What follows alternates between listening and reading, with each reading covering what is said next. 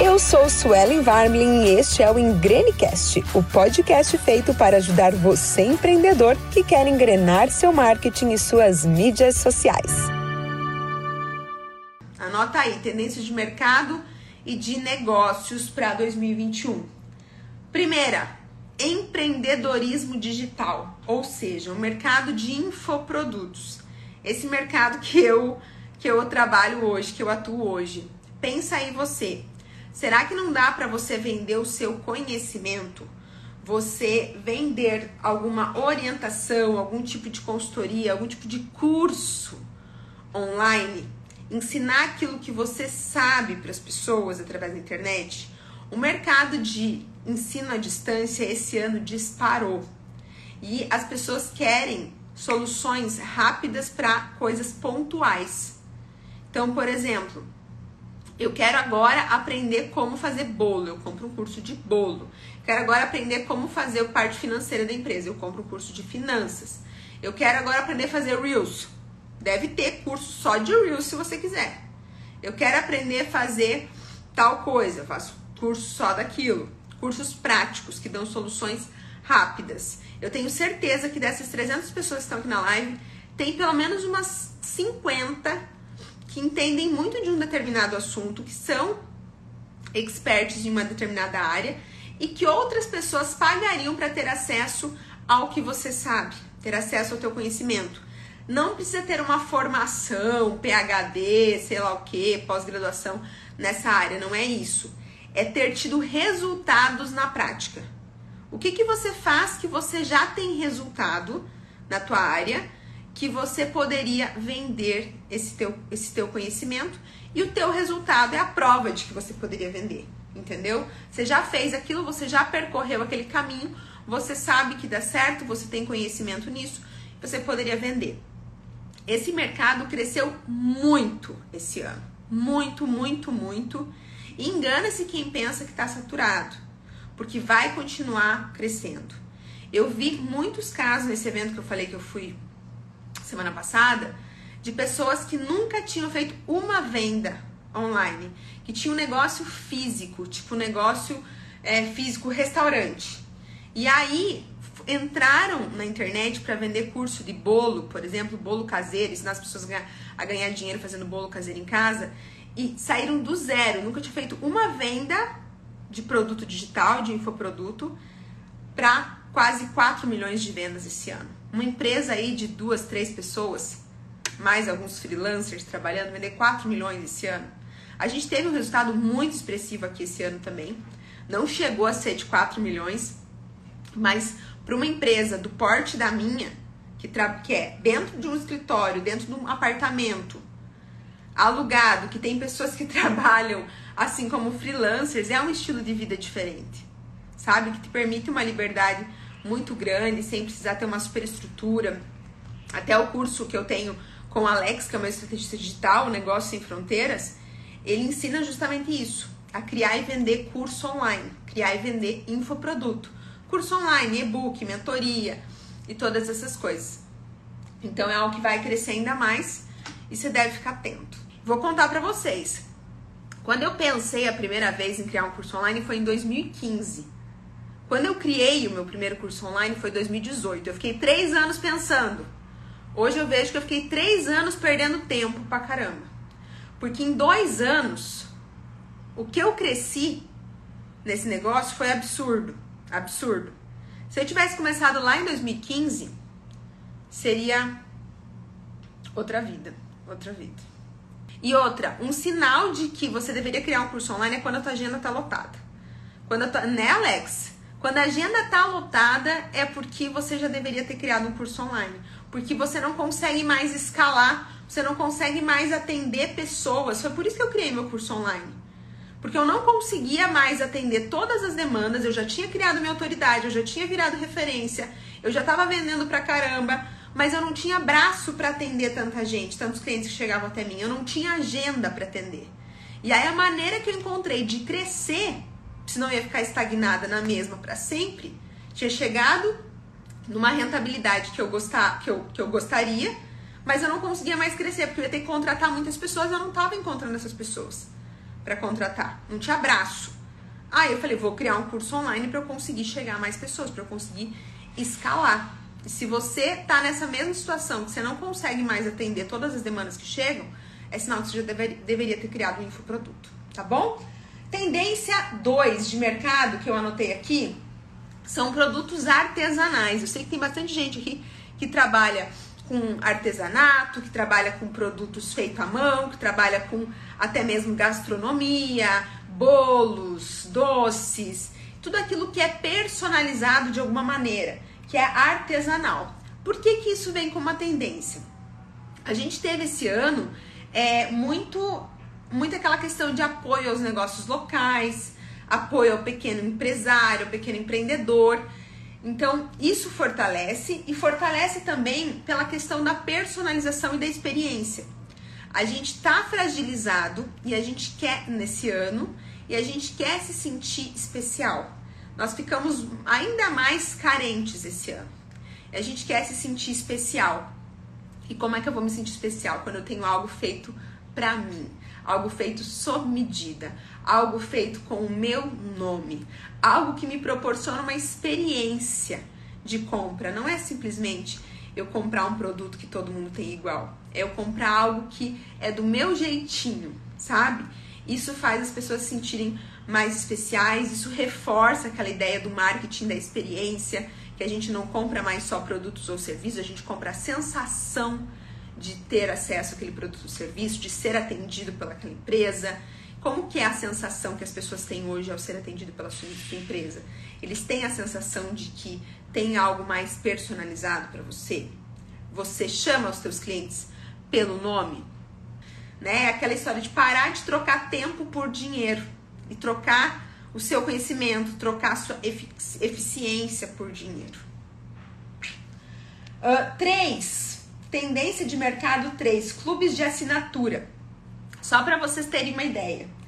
Em 2015, existiam mais ou menos 300 empresas nesse setor de clubes, né? Esses clubes de assinatura de livro, de bebida, de alimentos, de cuidados pessoais, pet, que você paga mensalmente para ter acesso a um produto, a um serviço. Isso eu tô falando só desses serviços mais de, de mais palpáveis, né? Como é pet, cuidados pessoais, alimentos, bebidas, sem falar de software, de ferramentas, de ah, serviços de assinatura de informação mesmo, de conteúdo, de cursos que você paga mensalmente. Então, hoje, hoje na verdade essa pesquisa é do, do ano passado, tá? Em 2019 chegaram a 4 mil clubes, então cresceu muito esse mercado de assinatura. E só em 2019, que já faz um ano, movimentou juntos mais de um bilhão de reais. Então, o serviço de assinatura de livros correspondia a 17%, de bebidas 18%, aqueles de vinho, de cervejas artesanais, o de alimentos 17%, de cuidados pessoais 12%, o de pet 11% e aí outros 15%. E a gente, a gente pode falar, hoje o Engrene Seu Marketing, por exemplo, que é o meu curso é, mais completo de marketing, que eu vou abrir as inscrições em janeiro, ele é um serviço de assinatura. Todo mês a gente tem aula ao vivo, etc. Que a pessoa pode, depois de um ano, renovar ou não. Mas ele é uma assinatura anual. E, você, e a gente viu isso crescer muito de uma maneira assim, com baixo custo, aqui no Instagram, ano passado em diante. Agora até deu uma acalmada, porque as pessoas estão procurando ferramentas mais automatizadas, mas com aquela história do Close Friends, do Melhores Amigos do Instagram. Que o que, que acontecia? E acontece ainda. As pessoas pagavam para ter acesso a informações de um close friends, de um melhores amigos. Então eu, eu sei casos de, de pessoas que cozinham, que criaram cardápios mensais. A Camila do Preparo foi uma, eu sempre cito o exemplo dela, é, que ela, ela vende cardápio semanal. Então você paga uma mensalidade, acho que é 50 reais por mês, para ter acesso toda semana a um cardápio semanal, cardápio diário para você cozinhar na tua casa. Quem cozinha em casa para a família inteira, aquela comida mais caseira e tal, não é cardápio de dieta, nada disso. É comida de dia a dia de almoço de família. Então, para você fazer um almoço mais gourmetizado, mais bacana e tal para tua família, sem ficar repetindo toda segunda, toda terça o mesmo prato. E aí ela te dá as, a lista de compras do que você vai comprar pra ir no mercado e o que você vai usar cada dia. Calcula quanto você vai gastar por dia tudo mais. E aí você paga. Gente, faz a conta. 50 reais por mês é tipo nem 2 reais por dia. Pra dar. É, 20 dias por mês, é de segunda a sexta. Dá 2 reais alguma coisinha por dia. para você ter acesso a todo dia não precisar ficar, meu Deus, o que, eu vou fazer de almoço hoje? O que eu vou fazer de almoço hoje? Ainda mais agora, durante a pandemia, que muita gente que não cozinhava em casa, eu sou um caso desses, começou a cozinhar, começou a fazer almoço todo dia. Então, a Camila começou com Close Friends, com melhores amigos do Instagram, ela entregava as receitas por lá. Agora ela já está entregando por outra plataforma, mas é um serviço de assinatura. E a Camila se deu muito bem esse ano, inclusive tá, tá vendendo ainda, ela vende todo dia esse programa dela. É eu underline preparo o Instagram dela. Aí tem outros casos também de pessoas, inclusive, gente, que vendem serviços de assinatura através de close friends, de melhores amigos do Instagram, de, de conteúdo mais erótico, entendeu?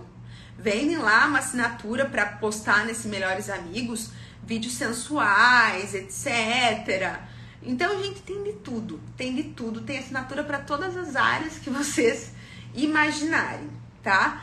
Dá para começar com Close Friends de Instagram, como a Camila começou, mas dá para ir para plataformas que automatizam mais essa questão, tá bom? 4. Tendência 4 de negócio agora. Negócios imobiliários. Vocês sabiam que o mercado imobiliário foi um dos mais resilientes ao coronavírus? E teve um crescimento de 8,4% na venda de apartamentos. 8,4% cresceu a venda de apartamentos esse ano.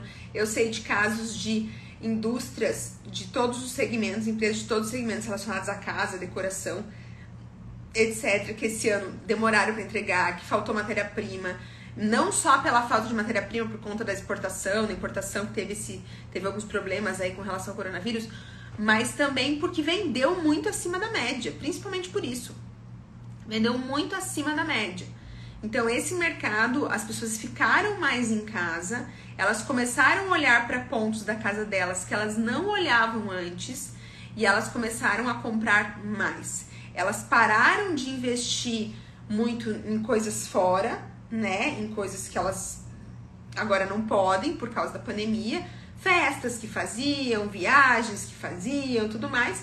Então sobrou dinheiro e elas acabaram investindo bastante é, no olhar para dentro. Esse olhar para dentro inclui olhar para dentro de casa, olhar para dentro de si, né? Nessas coisas mais mais próximas, mais interiores.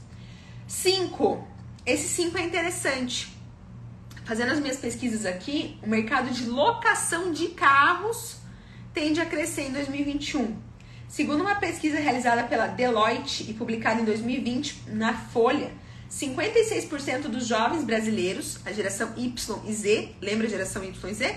Y, geração depois da década de 80. Z até é, mais ou menos até agora ali, né? É, consideram dispensável possuir um automóvel no futuro. Então, a galera que tem aí de 30 e poucos anos para baixo já acha que o carro não é mais tão importante, principalmente quem está em grandes centros. Porque pegava Uber, etc. Só que aí com a pandemia, a pessoa começa a ficar receosa. Ah, mas eu vou pegar um Uber, mas aí não sei quem entrou no Uber antes e tal, não sei se está higienizado. E a pessoa começa a alugar carros para fazer viagens e tudo mais. Porque até um tempo atrás a gente tinha assim, para a geração dos nossos pais, né, 40, 50, 60 anos, e quem tem essa idade, meu Deus, carro era prioridade da vida, né? Compraram um carro, uma casa. Agora começa com assim, mas pra que carro? Eu, eu sou uma mesmo. Eu tenho carro na garagem, um carro ok, um carro bom, e eu uso o carro uma, duas vezes por semana. Sabe? Então, hum, até que ponto, né? Precisa de um carro, assim. E a gente vê muita gente que tem grana pra caramba, tá? Que tem grana pra caramba e que não tem carro, porque simplesmente não vê a função do carro, já que usa Uber, usa táxi, usa outros artifícios e quando precisa viajar, é, compra, né? Quando precisa viajar, aluga e tudo mais. Então, a gente tem carro, mas a gente não tem aquele sonho do carro, entendeu? Uh, vamos lá. 6. Delivery. Quem é que trabalha com delivery? Então, vocês sabiam que os principais aplicativos de entrega de comida, Rappi, iFood, Uber Eats, cresceram só de janeiro a junho desse ano, cresceram 103%? 103% foi o que cresceram de janeiro a junho desse ano. Não tenho dados dali para frente, mas com certeza foi bem maior. Então, se atente a isso se você não trabalha com delivery. Porque as pessoas estão vendo, ah, eu não preciso, não quero mais sair de casa para fazer tal coisa. Entrega. Aqui que é uma cidade pequena, farmácia tá vindo me entregar coisa em casa, porque a gente não tem aqui mercado que faz delivery, essas coisas, né? Então, nossa, que maravilha. Então, olha aí, será que teu produto não vale a pena você ter um, um motoboy ali terceirizado, né, que vai fazer essas entregas para você, ou você estar dentro dessas ferramentas de aplicativos de Uber Eats, iFood, Rappi e tudo mais. E a sétima tendência de mercado são as micro franquias, que são franquias mais baratas, né, franquias com investimento baixo e com retorno mais rápido. Então, pesquisa, se você está querendo abrir um negócio, dá um Google aí, pesquisa micro franquias para investir em 2021, para você encontrar alguma que talvez se adapte aí ao que você sabe fazer, ao que você gosta de fazer, ao que tem de demanda na tua cidade. Tem estudos que dizem que a taxa de mortalidade no primeiro ano de uma micro franquia é de 3% apenas. Ou seja, as chances de uma micro franquia fechar no primeiro ano são de 3%. Enquanto pequenos negócios em geral, em geral chegam a ter uma taxa de mortalidade, chegam a fechar no primeiro ano 23% dos pequenos negócios que abrem tendem a fechar já no primeiro ano. Então, fica aí as, essas tendências para vocês, tendências de mercado. Falei sete, vou repetir, ó. Primeira, empreendedorismo digital e infoprodutos, cursos online e tudo mais. Dois, produtos artesanais e personalizados. Três, clubes de assinatura. 4. Negócios imobiliários. 5. Locação de carros. 6. Delivery. 7. Micro franquias. Então, essas foram as tendências de mercado para 2021.